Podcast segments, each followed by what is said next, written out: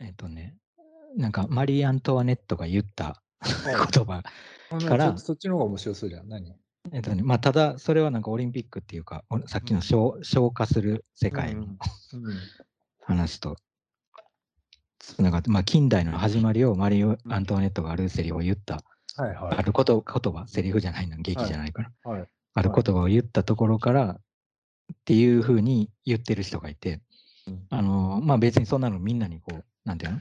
発信されてる言葉じゃなくて、ポツッと言った言葉だから、象徴的なね。そうそう、象徴的な、はいある象徴的なこと、まあ本当に言ったかどうかは別として、はいはい。そういう時代、時代として、そこ、うんその辺からかなっていう話だと思うんだけど、うんとか象徴的な言葉だったなっていうのが、だから、うんあの、ま あの退屈するのが怖いって言ったの。ああ、マリーなるほど。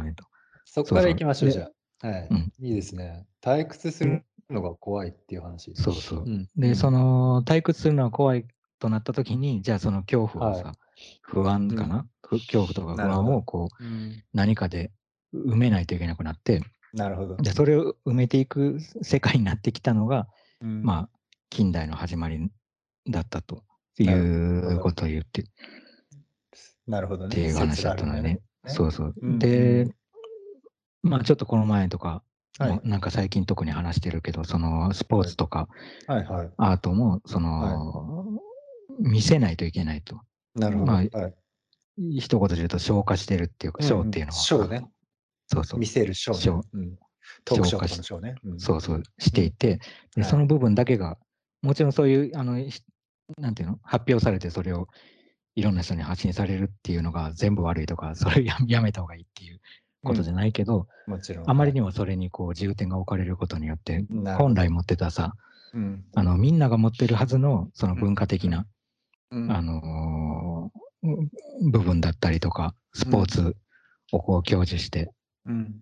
楽しむ部分だ、まあ楽しむっていうか、うん。あのそれを使ってさ、いろいろ考えたり鍛えたりする部分っていうのが、うんうん。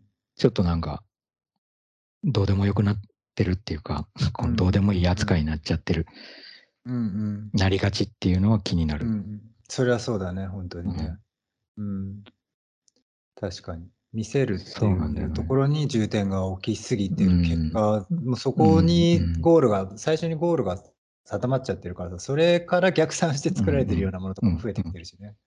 いや、そうなのよ。で、実は、だからその中でも難しいのがさ、うん。見に行って、その退屈しないためにそのショーがあったとししてね、でそのショーを見に行って、そのショーが退屈だった時に、うんうん。なるほど。人々の不満が結構たまるじゃん。爆発するの。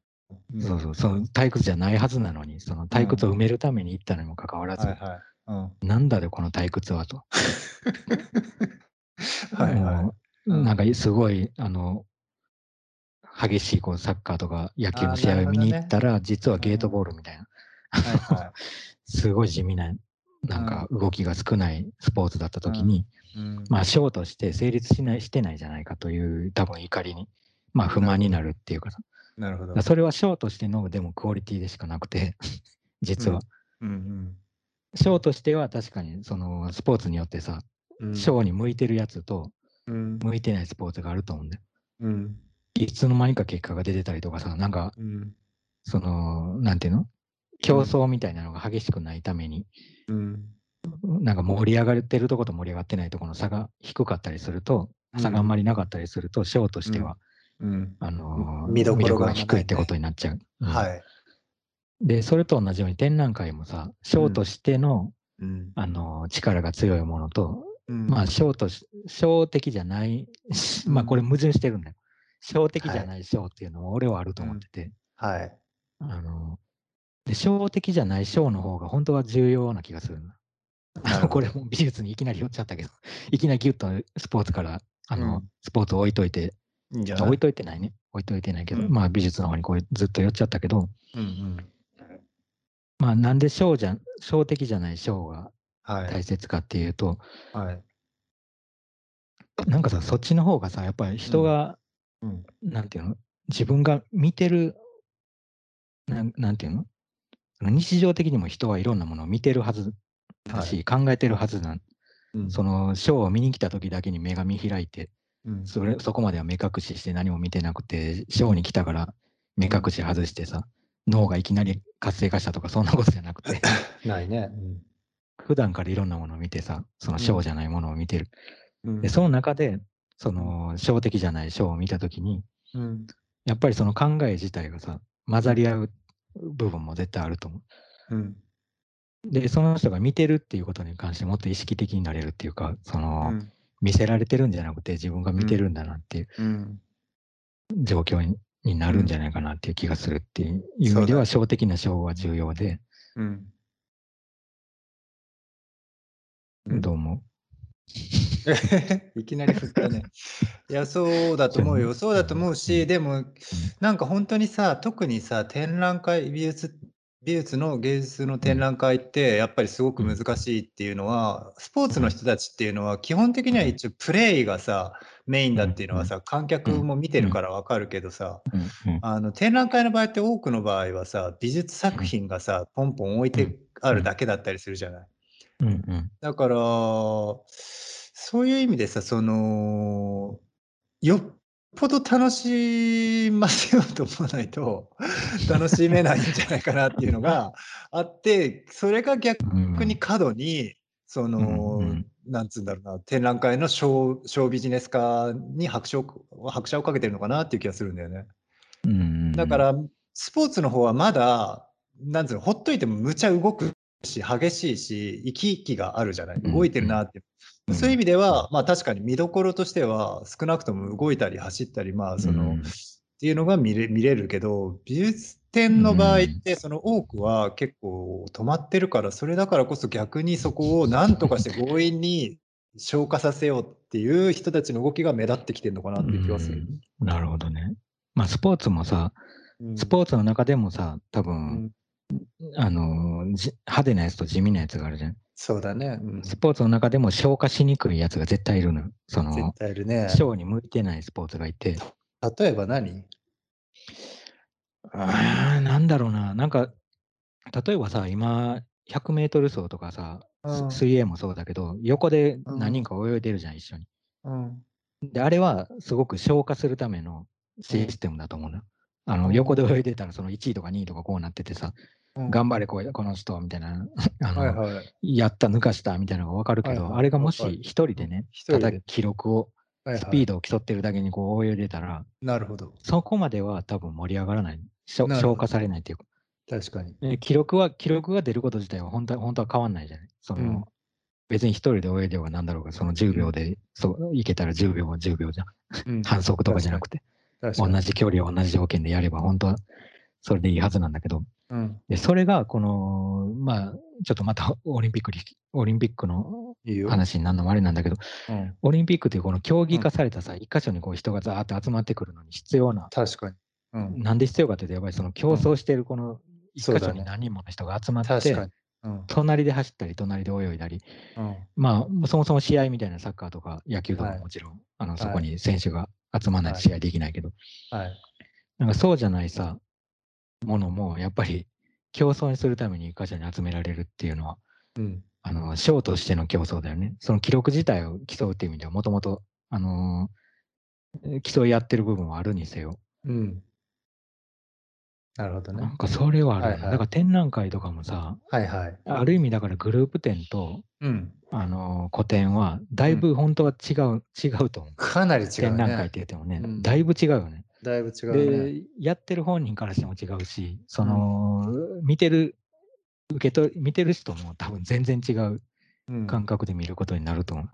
普通はね。うんそうそう。まあ別にグループ展だって、あの、だだからといって一人でやってる個展の方が純粋で面白くて、グループ展は不純な競争だって言いたいわけじゃなくて、そうそうだ。グループ展はグループ展でその、あの、近くにあるものと比べられたりとか、いろんな意味の重なりがあったりとかさ、うん。あの、そのキュレーションによってはいろいろ豊かに広がっていくと思うんだけど、うんうん。まあでも、まあそのグループ展と個展の話はずれたかもしれないけど、うん。ままあ消化するためのうんなん。か一つのシステムとしては、なんかその競争っていうのがあるよなと思うん、やっぱり競刺激を欲しがるのかね、そのさっき最初のそうんのマリー・アントワネットの話に戻ると、やっぱり退屈が怖いっていうのは、やっぱり刺激が必要として、うんうんうん。必要としていて、で、いやそうだと思う。まあ、それが、しかもなんつうんだろう、その、一回必要とかじゃなくて、常に、うんうんまあ、やっぱり刺激を入れ続けなきゃいけないというか、刺激を与え続けられないといけないっていう。うんまあ、と、差差じゃない？なんかこの、1位と2位の差がさ、うん。例えば競技化され、なんかこう消化されたスポーツを見たときにさ、はい。ギリギリこう、まあ、あと1ミリ勝ったとかさ、うん。あの、すごい大差をつけても圧勝したみたいなのってさ、うんやっぱりこの、人と人との何かのうん。記録の差とかさ、うん。数字の差が人を興奮させてるっていうかさ、うん。うん。うん。その一人でやってさ、もし記録が5秒7とかになってても、うんそれがすごいんだかすごくないんだかってほとんどの人にはそんなに分かんない。ね。そ基準がないないと。そうそうん比較競。争してたら、うんそうそうそう。同時にそれがさ、こう、うん。あの見える、ビジュアル的に見える形で行われてたら、そうだね。圧倒的にこれ勝ったわみたいな気持ちよさとか、うん。あのーギリギリ勝ったっていう、ギリギリ負けた悔しさとか、なんかそういうのは、うん多分、人の、人を退屈させない一つの、うん。あれなんだろうね、要素としてなるほど。ね。あるんだろうな。わかりやすい、そういう、うん。差異、差異が見えることがね。うんうんうん。何なんだろう、その他にさ、世の中でさ、うん。そういう差異がさ、何かの差が人の退屈をさ、紛らわせてるっていうか、埋めてるものってあんのかね？いや、ほとんどそうなんじゃないの？ほとんどは、やっぱほとんどそうか。そうでしょ。単純に着ている服でも、持ってる車でも、住んでる家でも、うん大体他の人との比較によって、大体の値段のその数字の差によって収入にしろそれが基本なんじゃないの？多分。まあ、確かにな。じゃあその時にさ、うん。例えば水泳の試合に例えるとさ、はい。少なくともクロールの時はみんながクロール、うクロールで、クロールうん。かわかんないけど、うん。まあクロールで泳いでないと試合にならないじゃない、うん。その一人がさ、一人だけなんかこう水中の地面に足をつけて歩く競技をやってたら全然基準が変わっちゃうじゃない？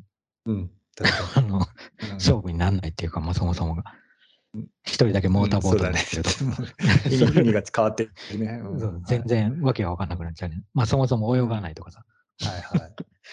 そうなってくるともう戦いにならない。うん。じゃない？なんだだとしたら、今話してたみたいな生活面でもさ、そういううん生活のクオリティの際をこはい。う何かが人の退屈をさ、こう刺激して、退屈を埋める埋めた意識を刺激してるとしたら、うん。まあ、例えば服だったらさ、はい。まあ自分のが高い服着てるとか、まあ、あるいはうんおしゃれな服着てるうん。とか、まあ自分のがなんか脱製服着てるとか、うん。安い服着てるみたいな差異がさ、うんうん。なんかそういう刺激を与えてるとしたら、うんじゃあそこで、例えばもう裸でもいいんじゃないかとか、うんうんあの逆に服じゃなくて、もう絨毯ごとうん。外に出てもいいんじゃないかとか、うんさ。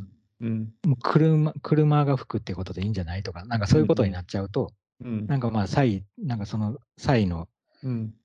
あのーなんていうの、退屈さをうん。刺激し続けるそういう消費、うん。うん。あのし続けて消費に向かわせるための、うん。そういう刺激からは外れん。外れるだろうね。多分それは人うんそれぞれの認識によるだろうけど、比較ができない対象になると、うん。多分もうそれは価値の基準が分からなくなっちゃうんじゃないかなと思うけどな。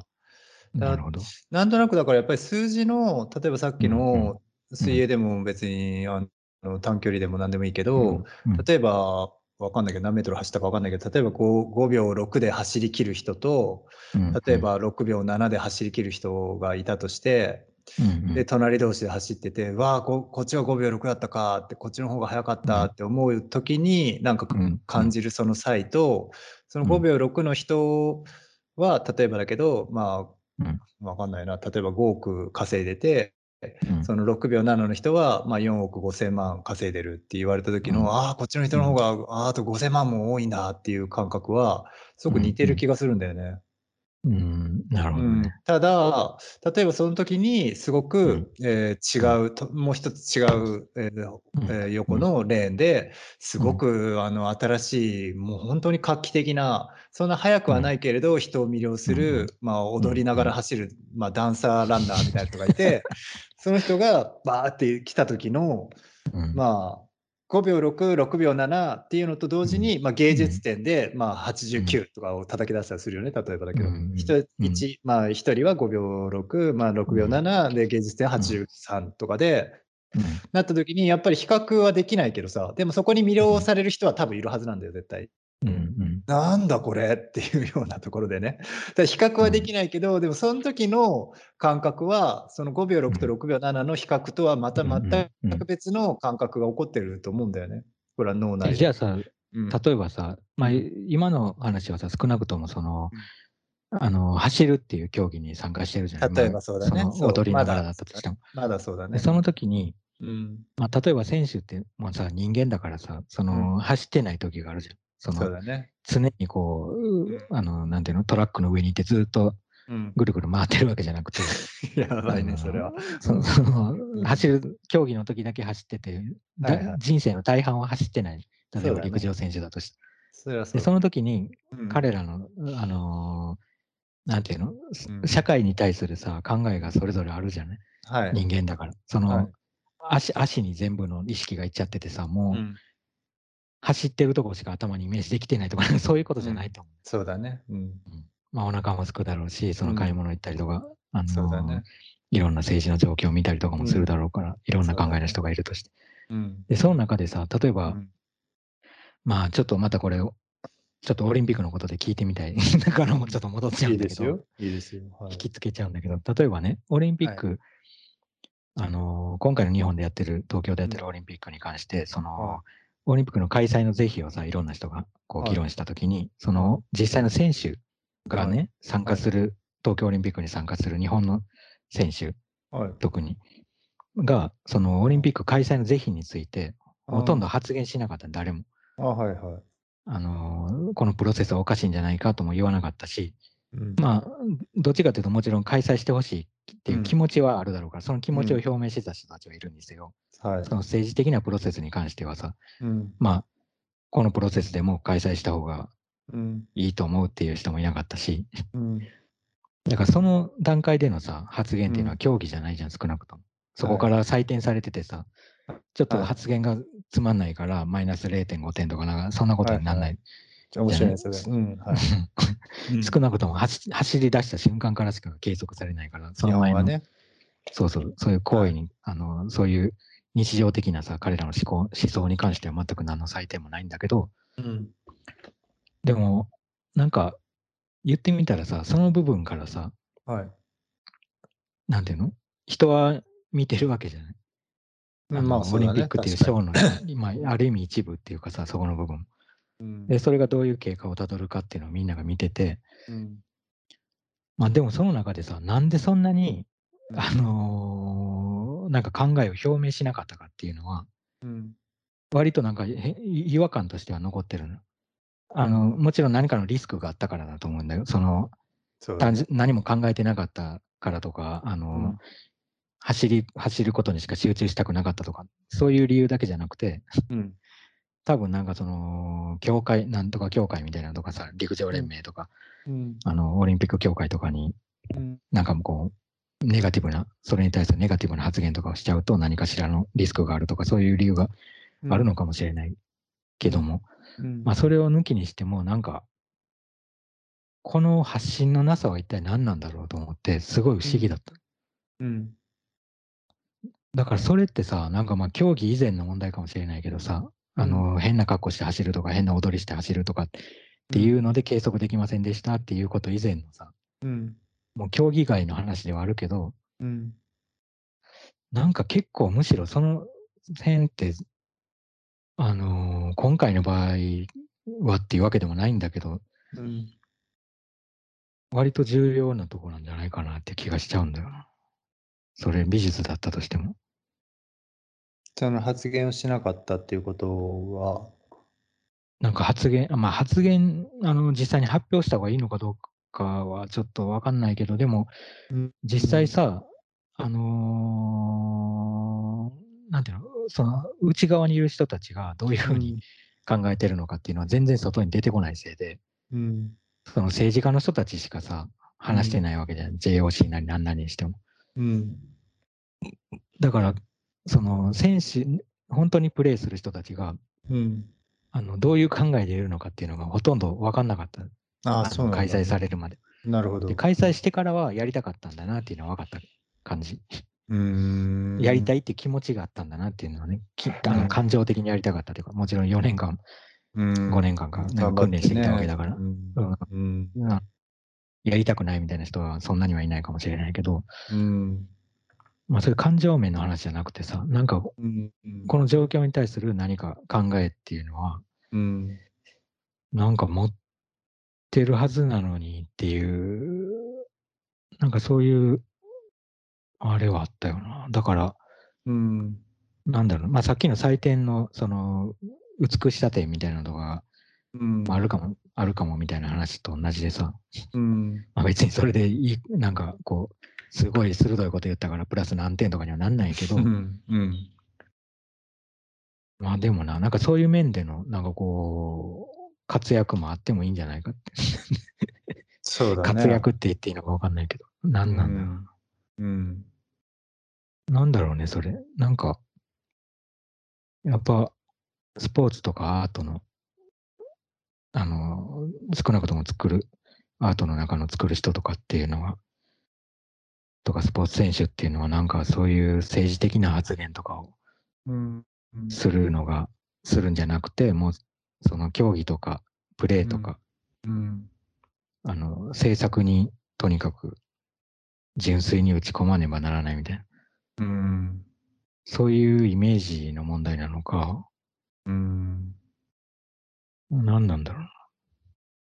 そうだと思う。なんかでも結構そういうのもさ、やっぱりちょっとずつ変わっていくもんらしいよね。だから例えばアーティストというかそのミュージシャンの人とかってさ、今結構欧米だと政治的発言を結構したりとか、自分のコンサートもでちろんもちろん。うん。結構ね、やったりとかするけど、それもでもやっうん。ぱ当たり前だけど、昔からずっとそうだったわけじゃなくてさ、結うん。構やっぱり紆余曲折あって散々叩かれたりとかしながらも、なんとなくやっぱり少しずつ根付いていったものであって、うんだからやっぱりちょっとずつちょっとずつ変えようと思って変えてきた人たちがいるんだと思うんだよね。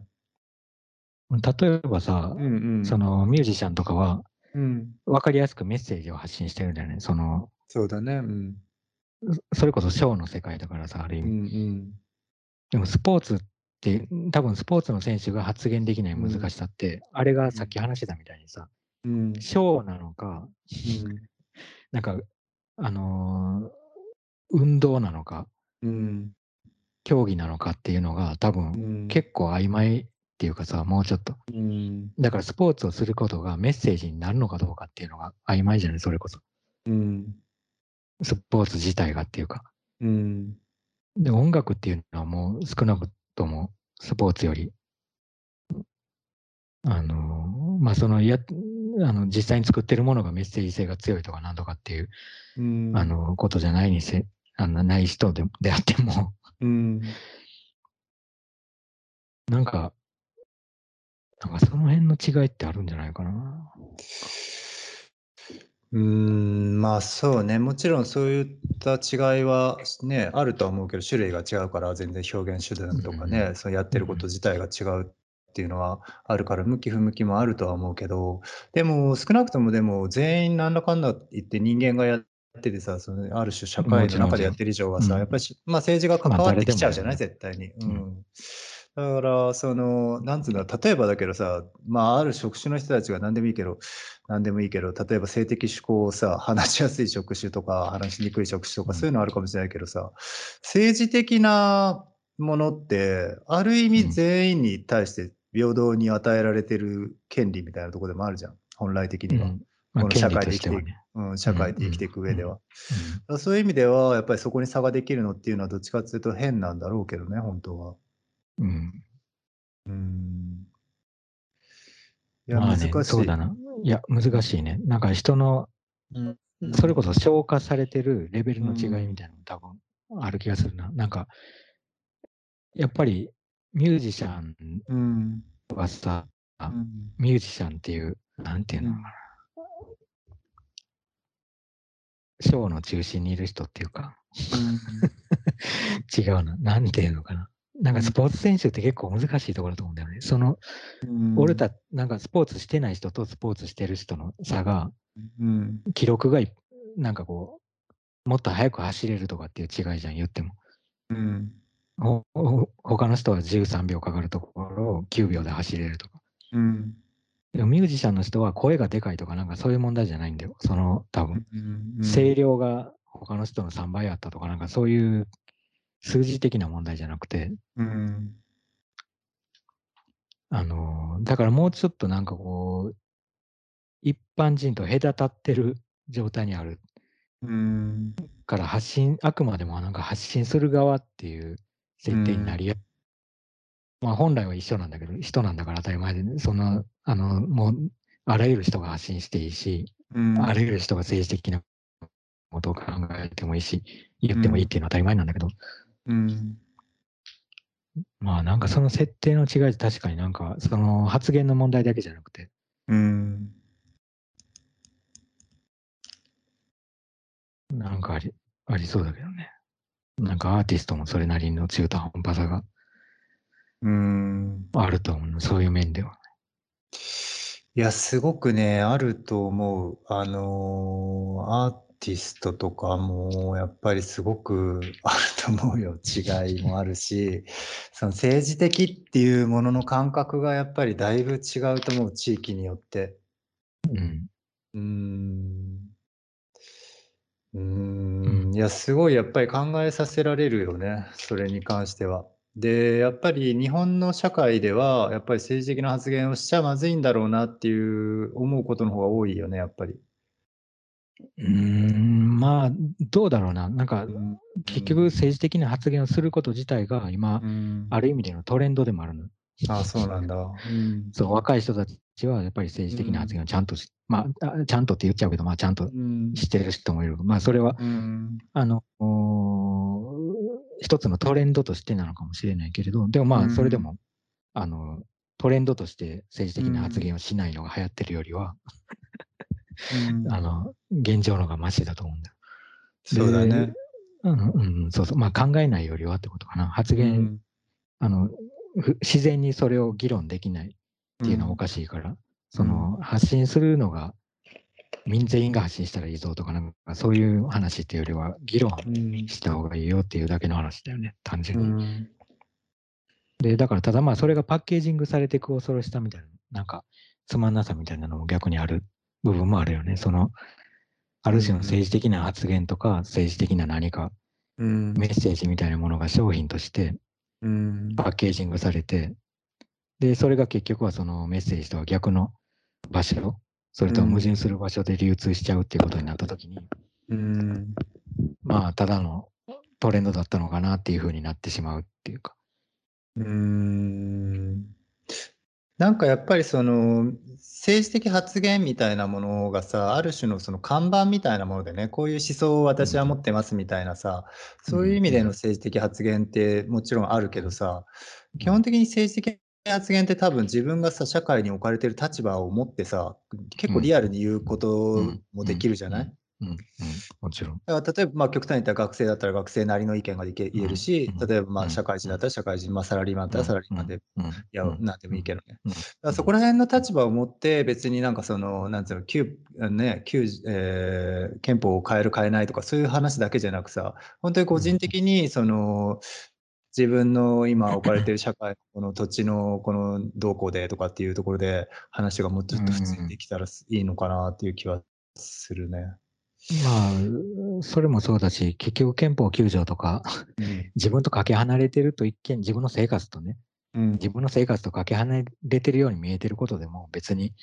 のー完全につながってるっていうか、そうだね、それは。うんそうそう、それがか、それが変わったり、変化することが,、が どういうさ、意味を持ってるのかっていうのは、そう。絶対考えないといけないっていうか、その、うん。距離があるから、うん。ちょっと、なんか、どうせ戦争とかと自分も距離があるし、ちょっと時代も経験したことないから、まあ、あんまり関係ないかなっていう話じゃなくて、結局、あれだよな。全部つながっちゃってる。っうんていうのはあるよね。だからず、どれ、どういうことに関しても、だから議論できるのはできるんだよね、いや、そうなんだよ。議論ができるんだよね。